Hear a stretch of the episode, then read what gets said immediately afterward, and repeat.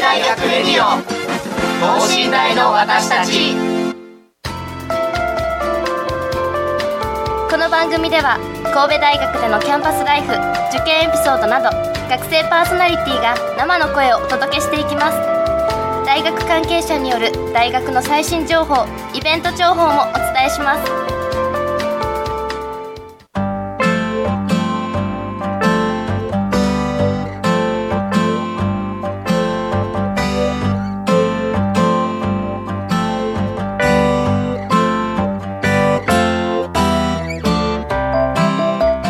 皆さんはじめまして。本日から始まりました。新番組神戸大学レディオ等身大の私たち。え本日はレディクロパーソナリティとして今日はお手伝いに来させていただいております。ジャッキーこと古賀大輔と申します。え本来ねこの番組は神戸大学の学生パーソナリティが中心となって学内のさまざまな情報をえー、学生目線で届けていただくというそういった番組になっております、えー、もちろんその在学生はもとよりですねこれから受験を目指される受験生の皆さんそして卒業された卒業生の皆さんにも楽しんでいただけるそんな番組を作っていきたいなということでスタートしたわけなんですけれども、えー、本日ですねメインのパーソナリティを、ご紹介させていただきたいと思います。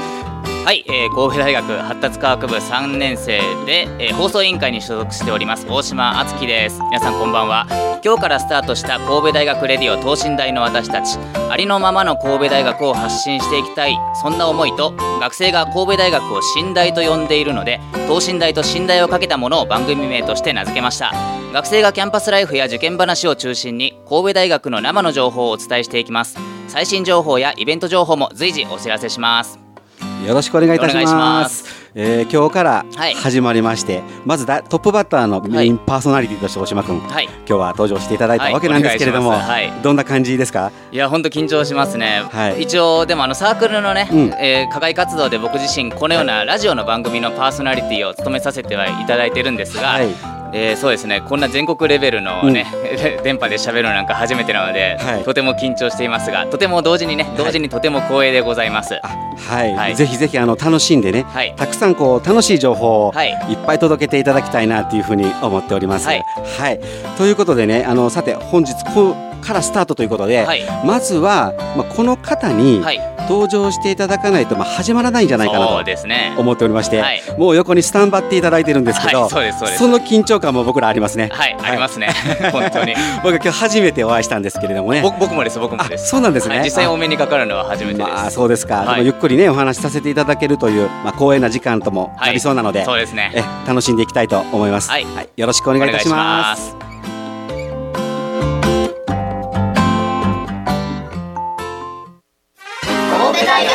等身大の私たち。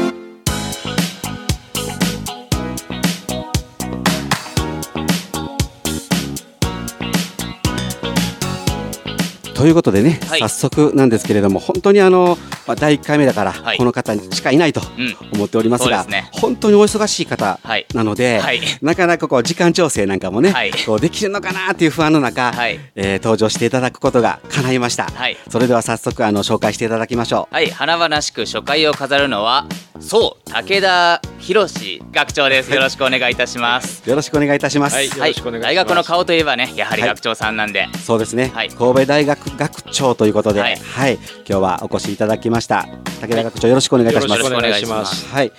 あの僕はあのこの神戸大学に通ってたわけではないので、はい、この特設スタジオということで神戸大学で今回スタジオ特設で設置させていただいて、はい、この番組がもう、えー、収録されているわけなんですけども、はい、本当に非常に景色のいいあの場所で、こんな素敵な場所だったんだなっていうのを、はい、外からはあんまりこう学校の様子って見えないようになってますよねここは。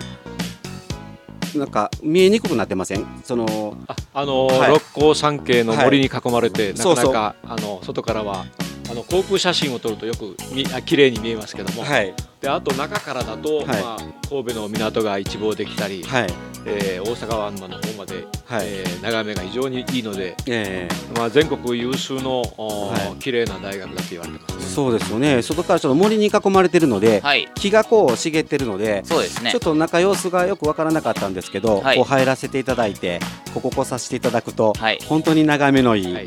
大阪湾とか、はい。もうすこう見渡せるような、はいもうこの特設スタジオからもね、はい。一望できちゃいますそうなんですよね。ははいい、まあそんな素敵な場所で、まあこういったあのお話を進めさせていただけるわけなんですけれども、はい。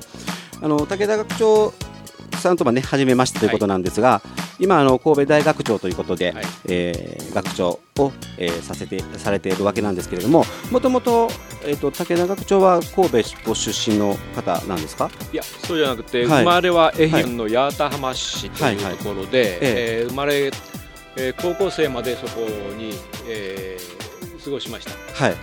でまあ、八幡浜ってのはあの漁業が盛んなところで、はい。かまぼかまぼことかですね、はい。えーそれから愛媛県といえばみかん、みかん、えーみかん。段々畑ですね、はい。愛媛というかみかんですね。そういう環境の中で、まあはい小さい時は過ごしましたけども、段々畑のあるような、ええあ環境のそこ、まああのー畑を持ってたんで、ううんちが反応え反えー、と兼業農家というのかな、ああはい。えー、と親父は父親は、えー、と会社員でしたけどもはい。土曜日日曜日、えー農家をやるで、えー祖母と母が、えー、と農家を、まあまあ、主にやってたというはいうんはい家庭環境ですねなるほど。はで4人兄弟の一番上で、い。ととにかくあしあの農業農作業をよく手伝わされましたけども、そうですか。はい、だからだ大変ですね。もう段々畑を上り下りするっていうのは大変ですよ。へーだから僕らそういう環境で育ったことがないので、はい。僕神戸のこの近辺出身なのでね、はい。はい。まあ海に近いところでは育ったんですけど、はい。はい山の中を駆け巡るみたいな、はい。そんな感じなわけそうですね。はい、僕はそうです。徳島県出身なんですけど、あはいはい。まあ学長さん愛媛県出身ということで、うん。あ。でもその段々畑とかの風景もは一応近くに n- うん。ある、あるっちゃあったので、はい、まあ割と同じような景色が想像できるというか共有できてるのかなと勝手に親近感はい。覚えてますが、はい、えーだから小学校の頃なんてのは、ええ。あの夏休みになると昆虫採集とかね、はいはいはい。まあ、はい最近はあんまり昆虫をとと取っちゃいけないという言い方もあるけども、はい。うん昔はとにかくもう、ええ。山行きやカブトムシとかクワガタがたくさんいてはい、そうですよあね。朝そこ狙って、はい取りに行くわけですよ。えーあー早起き。はい。いや僕らもカブトムシとかクワガタムシ取りに行くのがもう本当に楽しみで楽しみで、ええはい近くになかったもんですから、もうあのなんか旅行旅行行かないといけないみたいなそんな感じでしたもんね。はい、そんな環境ではい毎朝、あれですか？カブトムシとかクワガタムシをはい、まあ、毎朝ではないです毎朝ね。毎朝ではない。さすがにね。そりゃそうですね。はい。えーじゃあ段々畑でみかんを育てられてる農家そうですね。ですはい、ね。はい。で、あの農作業のあのしんどさも知ってます。はい。だから、えっ、と老後は百姓やりたいなんて時々言う人がいますけども、とんでもない。はい。え僕はもう百姓はここりごりですね。あ本当ですか？ええ大変です。はい。最近ちょっとねなんかはいブームみたいなところもね。ななってますけどねねねその実際の、はい。まあ、現場というか、はい。えー農作業の現場ってのは大変ですよ。ああ、そうですか。ははいい。そんな頃、その幼少の頃に一番その、えっと、自分自身が大好きだったこととか、うんやってたこととかってなんかあります？えっ、と小さい時ですか？小さい時ですね。はい。その、段々畑を走り回ってた頃に、うん一番ハマってた頃、こと。ハマってたのはなんだろうな、その結構まあ小学校は入ってからはいはなんだですけども、はいはい。もうかけっこが得意だったんですよねあ、。そうなんですか。で、それは段々畑で鍛えられたと思うんだけども、はい。のーなんか早そう。でえっ、とまあとにかくこうあのーりり競陸上競技部みたいなのに、はいはい。えっ、と時々はい借り出されたり、はいうんえーいろんなことをややってましたね。ああ、そうですか。えー陸上競技のクラブに所属をされてた。クラブっていうかね、はい小学校の頃はそんなのがないんですよ。あクラブとかあのとにかく運動会の時に、はい。えー、と昔はねあの地区対抗リレーなんていうのがあって文区リレーっていうのがあって、はい。はい。でそこでその学年ごとに選手を選んで、はえーははえっと競争するわけです。けども、はい。はいはい。でそれはもう地元のけ名名誉がかかった あの競争なわけで、はい。はい。でそこでまあ、えー活躍したり、はい。えーしてましたけども、はいはいはい。その競争に要は勝ってはい。おられたわけですね、はい。へーあすごい。もうヒヒーローってっていうか。あなんか文その文句の中では、はい。あのああいやあ武田君が頑張ったからとか。ああいいいいですね本当に。結構運動とかそういうのが好き。好きというまあそうですね。得意だったということ得意だったというか、まあ、だからまさにだ段々畑で鍛えられたんだと思いますよ。はいはい同じ環境のように育っているような方もいらっしゃったんじゃないんですか？あいますよ、ね。だから、ライバルですね。ああなるほど、はい。やっぱだんだん畑チームがおるわけですね、なんか足早い組的にはいはいできてるんですはい。ねえーそうなんですね。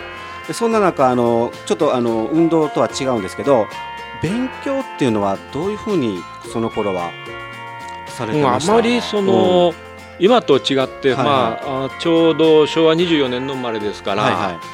えーまあ、そして田舎でしたから、ええ勉強については、はえー両親は基本的に何も言わなかった。そうですか。で祖母が結構おその厳しくてしつけに厳しくて、はい。勉強そのものよりもしつけに厳しくて、あえー、と毎日その牛乳を飲んでいけと。大学校行く時に。うん。で飲み忘れると学校までそれを持ってくる。はい。んですね。はいはい。でえっ、とあまあそそういう感じで育てれましたね。であとそろばんを習ってたんだけども。そろばんでと途中でちょっと嫌になってはい。えっ、と、まあ、2級ぐらいまで行ったのかな？はい。で途中でも嫌になって一回サボったことがあるんですよ。あそうなんですか？そうするとねムチ打ちの刑です。ムチ打ち。ムチ打ち。ムチ打ち。おばあさんにムチ打ちの刑で。おばさんに。むムチあったんですね家に。物差し。ああ物差し物差しでね。はいだいぶあのあのムチを想像した。想像しました。はい。へー。おばあさんが厳しかった。厳しかった。で、はい。父親母親は一切言わなかったですね。高校を卒業するまで。あ卒業するまでですか、はい。はい。それだけ優秀やったんじゃないんですか？というかね、ええ。まああのー勉強できたみたい。あーはいはい。で、えっと、それはまあどう言えばいいのか。小学校の時にえーいろいろあ、えあのー教えてくれてた先生がいいるんですけども、はいはいはい。えっ、となんか分厚いえー参考書というか問題集みたいなのを、はい。一冊ポンと渡されて、はい。えーこれややれとはい。言ってももらったんですよ。はい。はい。でそうするとのめり込む方タイプでどうも。あでとにかく23か月かけて全部それを解いて、ーはい。で解いた答えをはい。先生に全部出し出した。まあ先生は見やしませんけどね。でそれが、まあなんというのかな。あのーあえっと勉強が面白いなと思ったきっかけですね。あそうですか。えあその先生がその参考書をはい。やってみろとはい。渡してきたわけですか、あの授業中ぼーっとしてたみたいな。あそうなんですか。ええ。ーなるほど。なるほど。そそれに注注意を喚起する意味な感じで問題集を渡したらそれにたまたまハマっちゃったということ。ハマっちゃはいそれが勉強するきっかけになったと、はい。だからちょっとマニアックだったのかな？はい。あのーそのそのもらった参考書っていうのは何、やったか覚えてます？どんな内容だったか。あの、はい。学研の自由自在っていう。ここじこういう名詞出していいのかな？大丈夫です大丈夫です。はい全然。昔とはい。今,、今はた多分タイプが違ってると思うんですけども、学研の自由自在のあの、はい。算数ってやつ。算数。はいはいはい、はいなんかあった記憶があります、僕全然知らない知らないでしょうね。知らないですね。僕は割とそんなに遠くない世代だと思うんで、黄色い。分厚い。やつですよ。はい。はい。ありました。分厚い自由自在といううん参考書ありました、小学校の時からそんな分厚いのがあるんですね。ある。僕小学生だったら絶対やらないです。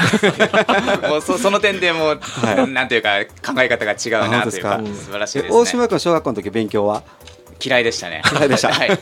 大体僕はゲームボーイだとか、あの辺はいのゲームばっかやってましたね。あそうですか。はい。そうかゲーム世代か。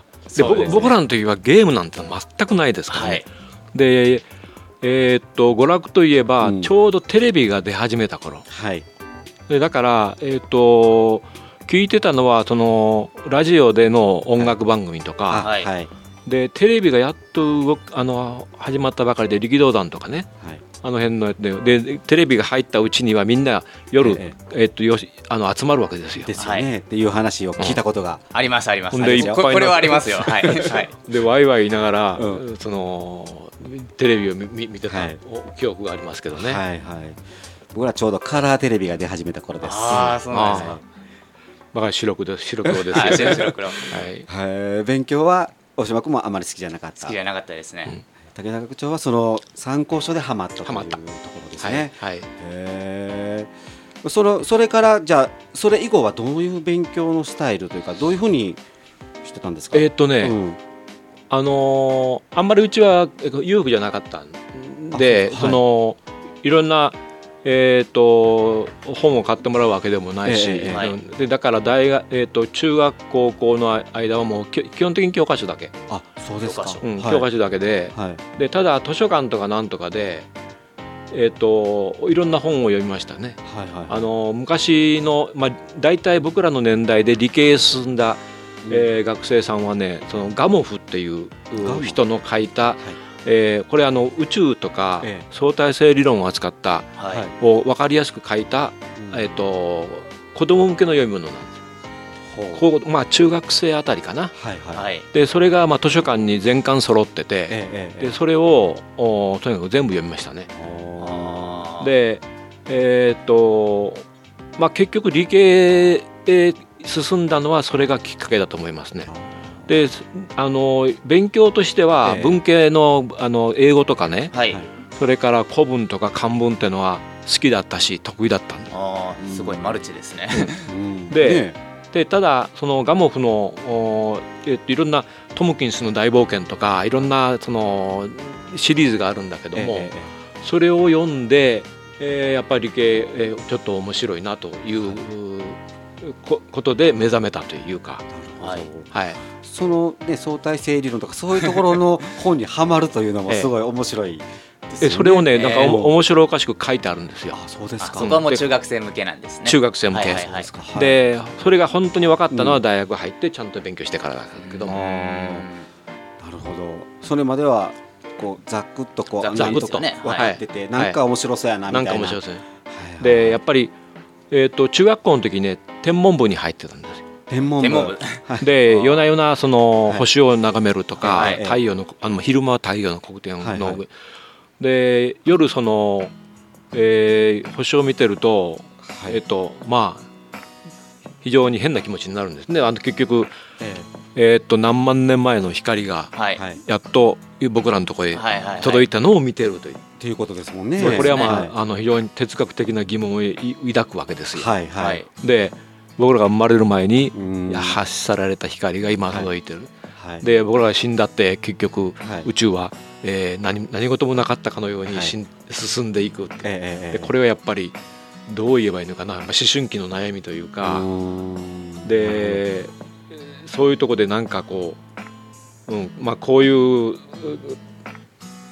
ことをやってみたいなというまうんうん。あななんとなくそういうむむ、えっと動機づけにはなりましたよね。ち。ょっとその疑問なところがはい。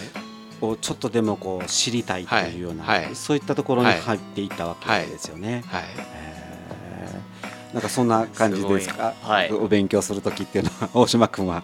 どうですかね、はい。きっかけとしてはまあいろいろあるかもしれませんが、そうですね。でも僕はやっぱりちょっと両親がねあの、高校の先生なんで、ええ。それで一応勉強勉強って言われるような家庭ではあったんですが、あーはい。まあそうですね。あんまり勉強が好きだったというよりは、ええ。両親から咎められたくないっていうのが多分正直はいはいはい。なとこだったんでしょうね。なるほど。はい。これはクソーと思いつつ勉強してたはい、そうですそうです。感じですかね。だからそんなはいはい。ね、あの何万光年の星の光がどうのこうのとかは多分考えたこともなかったですね、はい僕もそんな素敵なきっかけがあればよかったです、はい。はい。はい。あそれやっぱり田舎に住まなきゃダメよ。一応ね田舎の徳島県で、はい、星はお星様はとても綺麗でした、はい、なるほど。そっか僕らの僕も結構自由な方で育ってはいたんですけど、あの割と町で育ったので多分誘惑が多かったんでしょうね。はい。い、ろんなことに興味がありすぎて、そうですいろんなことをしすぎて、うん。結局何何を全部やったのか覚えてないぐらいな感じの。だからね今の若い人ってのはいろんなことにそのはい。興味の対象があって、はい。逆に不幸だと思うあはいはい。結局人間の興味の対象ってそんなに広げられるもんじゃなくって、はいはいはいえー、とあもう全部いろんなことにこう、はい。目が向いちゃうと、はい。結局一体何をやりたいのかわからなくなってしまそれはあると思いますう。である程度制限がかかって、えーとまあ、不自由な中で、えーでも選んでいくというはい。プロセスが、えー昔はそれなりにあったとかよかまああしょうがねえかとも思いながら、はい。えー、と結局その道を進んでいくっていうか、そういうことがありましたよね。あそうかもしれないですね、うん。確かにあのその光のね、い。何万光年の前から発せられた光が今届いてるっていう、はい。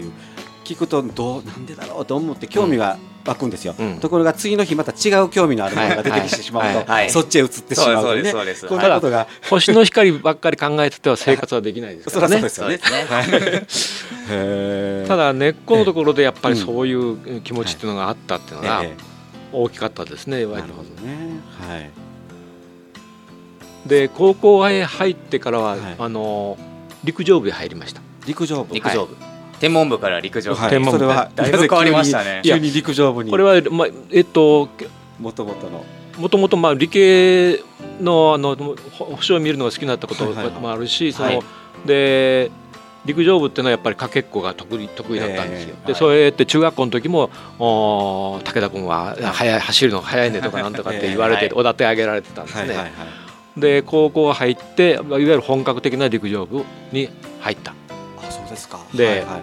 ただこれはもう才能が必要なんで、ええええっと選んだ 100m とかなんとかっていうのはええ。えこれ才能が必要なんですよやっぱりね。あで選んだのはだからはい。400m ーはい。中途半端な距離ですよ。中距離って 中距離中距離。中距離。で一番しんどいわけ。はただい。練習したらそれだけ伸びるとうーん。いうあの種目ですよね。はい、はい。でものすごいしんどいわけ。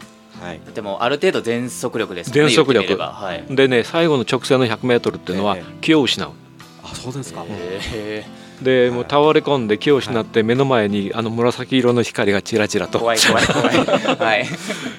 へでまあだから 400m だからまあきょそれだけしんどいからえ、うん。えーライバルもあの競争もそんなにた厳しくないんじゃないかと思って。あそうそうですね。競争率 低いですよね。逆にライバル少ないんじゃないかライバル少ないんじゃないかはいはいはいはい。でえっ、と本当のあの長距離とかね、ええ。本当の中あの短距離っていうのは、僕は才能がいると思う。あそうですか。中距離っていうのはまあそこそこ、えーで練習して、えっ、と頑張れば、はい。えーなんとかなる。なるほど。でそれで結局は県大会レベルでしたけどね。あそうですか。それでも十分すごいじゃないですか、うんねそれでもはい。であと 1600m リレーで 4,、まあ、4人揃えて、はい。はいはいはい。えーやるとか、はい。この辺は非常に面白かったですね。あー4人で1600個ね1680、はい。はいリレーですよね。はい。なるほど。えーこれは勉強以外にこういったクラブ活動もはい、しっかりとやってました。ほはい。本気で取り組んでたわけですね、はい。はいだからあまりその、えー、と当時、まあ、田舎の高校でした県立高校でしたから、はい。受験とかなんとかっていうのはほとんどうん。あの情報が入ってこない。はい、うん。というか、まあ、好きにししろっていう感じなんで。はいはいはい。だから2年の夏まで、はい。だから陸上競技をやってたのかな。あそうなんですか、ええ。2年夏まで。はい。高校2年二年夏。まで、はい。はいでも大学の方には進学ね、東京大学、一応、えっと進学したんですけども、はいはい。でそれもだからえっ、とまあだ高校入った時にね、まあ、そこそこ、はい。あのい試験は良かったというか、はい。勉強はできたんですよ。例えばはあのその自由自在っていうの多分聞いたんだと思う。ああれで小学校の時にあれやって、はい。そうすると中学校入った時に、ええ。もうこれ全部やってると思ったのああもう見た時に。小学校のその参考書を終わらせたら中学校の勉強終わってたぐらいの、終わってあ本当ですか？で、うだからまあ好き勝手にやってましたねある意味で。はいはい。で高校へ入って、まあじえっと、陸上競技やりながら、うん。えっとまあ、勉強、まあけまあ、結構時間はだから、あのギリギリに使ってた方ですよ。あのあのなんていうのかな、みえっと、もうきょ陸上運動部やってたらもうほとんど時間がないんで,、はいはいはい。でその間時間っていうのはもうほんほんと100%集中してはい、はい勉強してましたね。あーなるほどね。時間をきちっと切り分けて、ええ。勉強もの時間も作ってたとはい。いうことですよね。はい。えー。ただうん。だから他にやることないんだもん。あの田舎の今の僕らのと年代っていうのはね、はい。街へふらふら歩いて出歩くこともないし、はいけあの携帯があるわけじゃなし、はい。でビデオゲームがあるわけじゃなし、はい。はいはいで要するに陸上とはい。勉強ですよ。なるほどね。でまあ、まあ、ある意味では退屈な人生だ、はいはい。高校生活だったかもしれないけど。も、はい。はえーだからそれは集中しましたね両方に、ね。はい。い受験の話はあんまりなかったっていう話だったんですけどいつからそのじゃあ大学受験っていうのを目指そうって思う一応はねそのうん。2年ぐらいあたりかはいらい。ろんなその模擬試験とかなんとかっていうのがあって、はいはいえー、とどこを受けるかとかなんとかっていうのは、うん。まあ、一応指導があったんですよね。あはいはいはい。でえー結局そこで一番じゃななななっちゃったんですあよ。そうですか。はいはいはい。すごい。その県の模擬試験とかなんとかで。あらすごいな。えーすで はい。でいや大学はそのあんまり僕よく知らなかったの。えーどこの大学がどういう大学でっていうのを知らなかった、はい。えー実は神戸大という名前をもうあまり知らなかったの、はい。うん。まあ多分文系中心の大学だろうと思ってたはいはい。だろうね、た多分あの当時はね一期校二期校っていうのがあって神戸大が一期校っていうのは知ってた。はい。でどこ行こうかと思った時に、はい。まあえー関西の学生さんっていうのは大体阪大とかねあの辺をい狙うんですよ。あの辺の田舎の子は。はいはいで阪大でどうのこうの。でまあえー、といろんな模模擬テストとかなんとか受けてみたら、はい。えっ、といやあのもっと別のところがいいぞというんで東大のしの模擬テストを受けてみたら、どはい。えーそこでもまた一番になっちゃって、はい。で、ええっと、だからまあ頑張れやということで。すね。はいで受験をして東大はい、闇ですね。いやいや合格したわけですね、はい。すごいな。ーすぎるね すごすぎますよえいやいやもうあの大本島君もこ,、この神戸大学にいらっしゃる、はい。僕からしたらすごすぎるんですけど、そんなことないです。皆さんね、いやっぱしっかりと勉強してこられて、はい。ね全全国で1位とかね。全国ねありえないですよアニメとか漫画の世界ですよ本当に。でも誰かは一番になるんだからね。はい。はいはいはいあなるほど。そりゃそうですよね。そうですね。すごいなでそれはねやっぱりね、あのーえっ、と例えば英語とか、はい僕は理系にの,み、はい。のあれを選択したんだけど、はい英語とか日本史とかですね、はい。えー古文漢文この辺ははい。もうほとんど満点だったと思う。なるほどすごいな。だから、はい。結局えっ、と理系でそういう子がそういうとこができるっていうのは強みなわけですよ。そうですね。すごい。だいぶ差がつきますからねつきます。他の生徒と。はい。で日本史なんて非常に面白いし歴史を勉強するのもね、はえっと、それはだからまあ高高校時代いろんなととにかく当時は 5, 5教科7科目というか、全科目講義授業があるわけです、はいはいはい。で手を抜かない。はい。で受験科目だけでやるっていうことはありえない、ううん。なるほど。なんかあの詳しいそのまあ勉強方法とかね、うん。なんかいろんなコツとかをぜひちょっとね教えていただきたいんですけれども、うん。はい。ちょっと時間の方がね、うん。はい。あのーこう第1回目の時間の方がもう来てしまったので、はい。この詳しいコツちょっとしたこう、ね、コツなんかははい。次回にはい。ちょっとお聞きしたいなと思います。はい、はい。はい。えーりすぎました。いえいえ、ありがとうございます。ありがとうございました。えーえー前編ということでね、はいはい。あの今回、えー武田学長にお越しいただいて、はい。えー受験までのエピソードをね、いろいろお話ししていただいたわけなんですけども、次回それでは、はい。あの受験に向けてどういうふうな勉強をすればね、はい。効果的なのか、はい。そういったところをね、ちょっと受験生に向けてもね、はい。こう聞いていただきたいなという内容でお楽しみ。届けしたいと思います。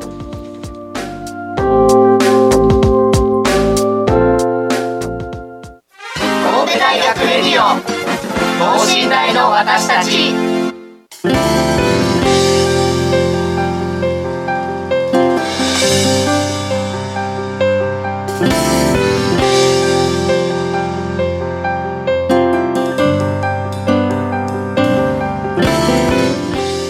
はいということでね、えー武田学長にお越しいただきまして、えーいろいろお聞きいたささせていただいたわけなんですけれども、はい次回がねさらに楽しみになりました。そうですね、はい。勉強のコツとかとても、ええ。はい。僕も気になります、はい。けどリスナーさんのね、ええ。高校生の方とかすごく気になるんじゃはい。ないでしょうか、とは思いますが、はい。でもインタビューの感想としてはですね、やっぱり勉強に対する姿勢というか、興味が違うなと思いましたね。うんですよね。僕みたいにいやいややってるとかじゃなくて、はい。自分がもうやりたいすごく知りたい興味があるみたいな感じで話されてた全編的に話されていたので、はい。そういうのがすごく大事なのかなと思いました。そうですよね。はい、はい。というわけで次週もね引き続き学長に登場していただきます。今週の続きで卒業卒業後の進路や受験のコツなど教えていただきたいと思います。でここまでのお相手は発達科学部3年の大島敦樹と,、えー、と古賀さんがお送りいたしました。神戸大学レディオ等身大の私たち今夜はそろそろお時間のようです。またお目にかかりましょう。それでは次週さようなら。さようなら。